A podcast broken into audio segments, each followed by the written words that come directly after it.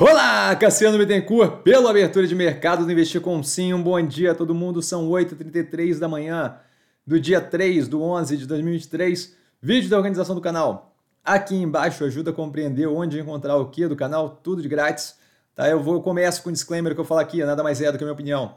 Sobre investimento, a forma como eu invisto não é, de qualquer forma, modo em geral, indicação de compra ou venda de qualquer ativo do mercado financeiro. Isso dito, fechamento de quarta-feira positivo do portfólio. Quinta-feira a gente teve feriado, então nos encontramos novamente aqui com notícias encavaladas, né?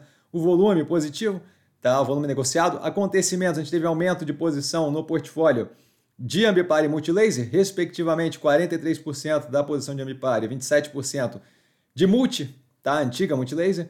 Nos 13,70 para Ambipar, nos 1,74 para Multi. Corte da Selic veio no meio por cento esperado, meio ponto percentual esperado, com o Copom reforçando a necessidade da manutenção da meta fiscal. Isso foi colocado tanto em short e real no YouTube aqui e no Instagram, e também foi postado lá no Stories a... o, o parágrafo ali que eles falam sobre isso especificamente. O Fed mantendo os juros inalterados, também dentro do esperado, nada que chame a atenção. SBF, o Sam Bankman-Fried, da FTX, o, aquela corretora, corretora, negociadora cripto é, de grande porte que teve envolvido agora em, em, fraude, né? Foi considerado culpado pelo júri, tá? Decisão bem rápida, diga de passagem, eles começaram a, começaram a deliberar acho que ontem, ontem já saiu a decisão, alguma coisa do gênero, tá? Podendo ter pena de até 110 anos de prisão, tá? O que significaria perpétua, né? Não um bom dia para o setor cripto ali em geral, né? PMI de serviços da China indo de 50,2 para 50,4, esse o CAICIM, tá? não o, do, o CAICIM S&P, não o, da, o do órgão governamental, que eventualmente deve sair aí. Tá? O PMI industrial dos Estados Unidos, e aqui um fato interessante aqui, indo de 49,8 para 50 pela S&P e pela ISM, a gente tem a medida caindo de 49 para 46,7. Então, um deles indicando leve aumento, o outro deles indicando uma queda mais forte. Tá? De qualquer forma, apenas para referência, abaixo de 50 quando eu falo PMI, é, contracionista, acima de 50 expansionista. Tá? Esse evento aqui de ter uma diferença muito grande não é comum. Tá? Eu acompanho isso aqui sempre, é uma das primeiras vezes que eu vi algo assim acontecer. Tá? São instituições diferentes, medidas diferentes, de qualquer forma, é algo ali que a gente olha, né? talvez uma, um pensamento ali de estabilidade mais para o negativo.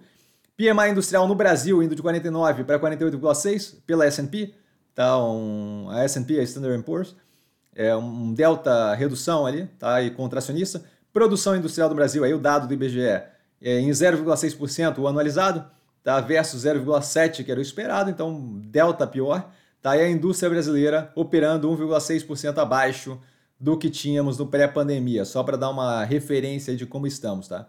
E aí você olha a precificação dos ativos, descasado violentamente disso, né?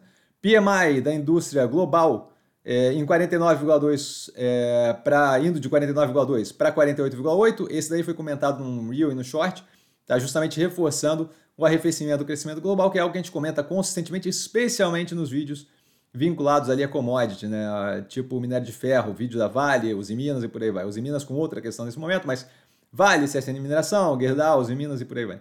Americanas negociando a venda da hortifruti natural da terra com o São Marché, já comentado também em short e em real. Tá? Veja como positivo a operação, tira um pedaço e gera grana, é, tipo, tira vendendo um pedaço que não, não tem muito a ver ali com a, com a operação principal da, da Americanas, é bem diferente é, lidar com alimento que é perecível e tal, e especialmente o hortifruti que tem que ser fresco, do que lidar com o que eles fazem de varejo em grandes lojas.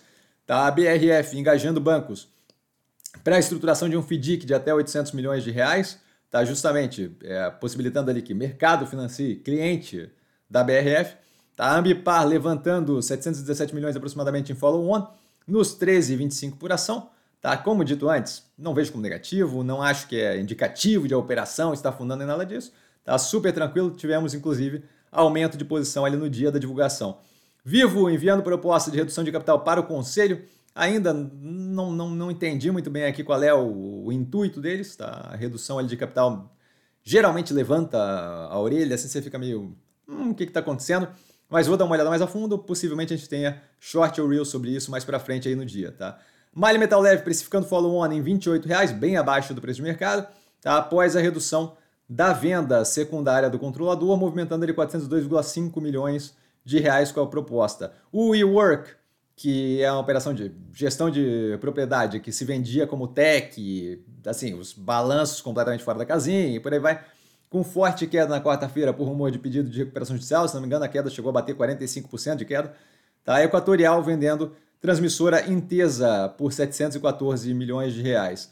Resultados a gente teve na quarta-feira, vamos divulgando, se não me engano, no final do dia. Tá? Ativos que eu estou observando mais de perto. Ah, vale lembrar, né? A gente já tem aí o resultado do Banco Pan avaliado no canal e do do açaí também, tá? Essa semana ainda. Ativos que eu estou observando mais de perto com base no fechamento de quarta-feira, o Grupo Casas Bahia, a XP, a Neogrid, a Minerva, a Multi, a Ambipar e a Pets. E dúvida? Dúvida eu tô sempre no Instagram, arroba investir com sim. Só ir lá falar comigo, não trago a pessoa amada, mas sempre lá tirando dúvida e vale lembrar que quem aprende a essa bolsa opera com um mero detalhe. Um grande beijo a todo mundo, mais tarde a gente tem compondo a tese e aí um final de semana cheio de análise. Estou aguardando ansiosamente que o RI da Ômega Energia, antiga Ômega Energia, agora Serena, me responda com a Jossa da teleconferência, mas com eles é sempre um embrólio violento. Tá? Se a diretoria da Serena quiser dica de onde cortar despesa operacional, eu sei exatamente onde tirar. Valeu, galera, beijão!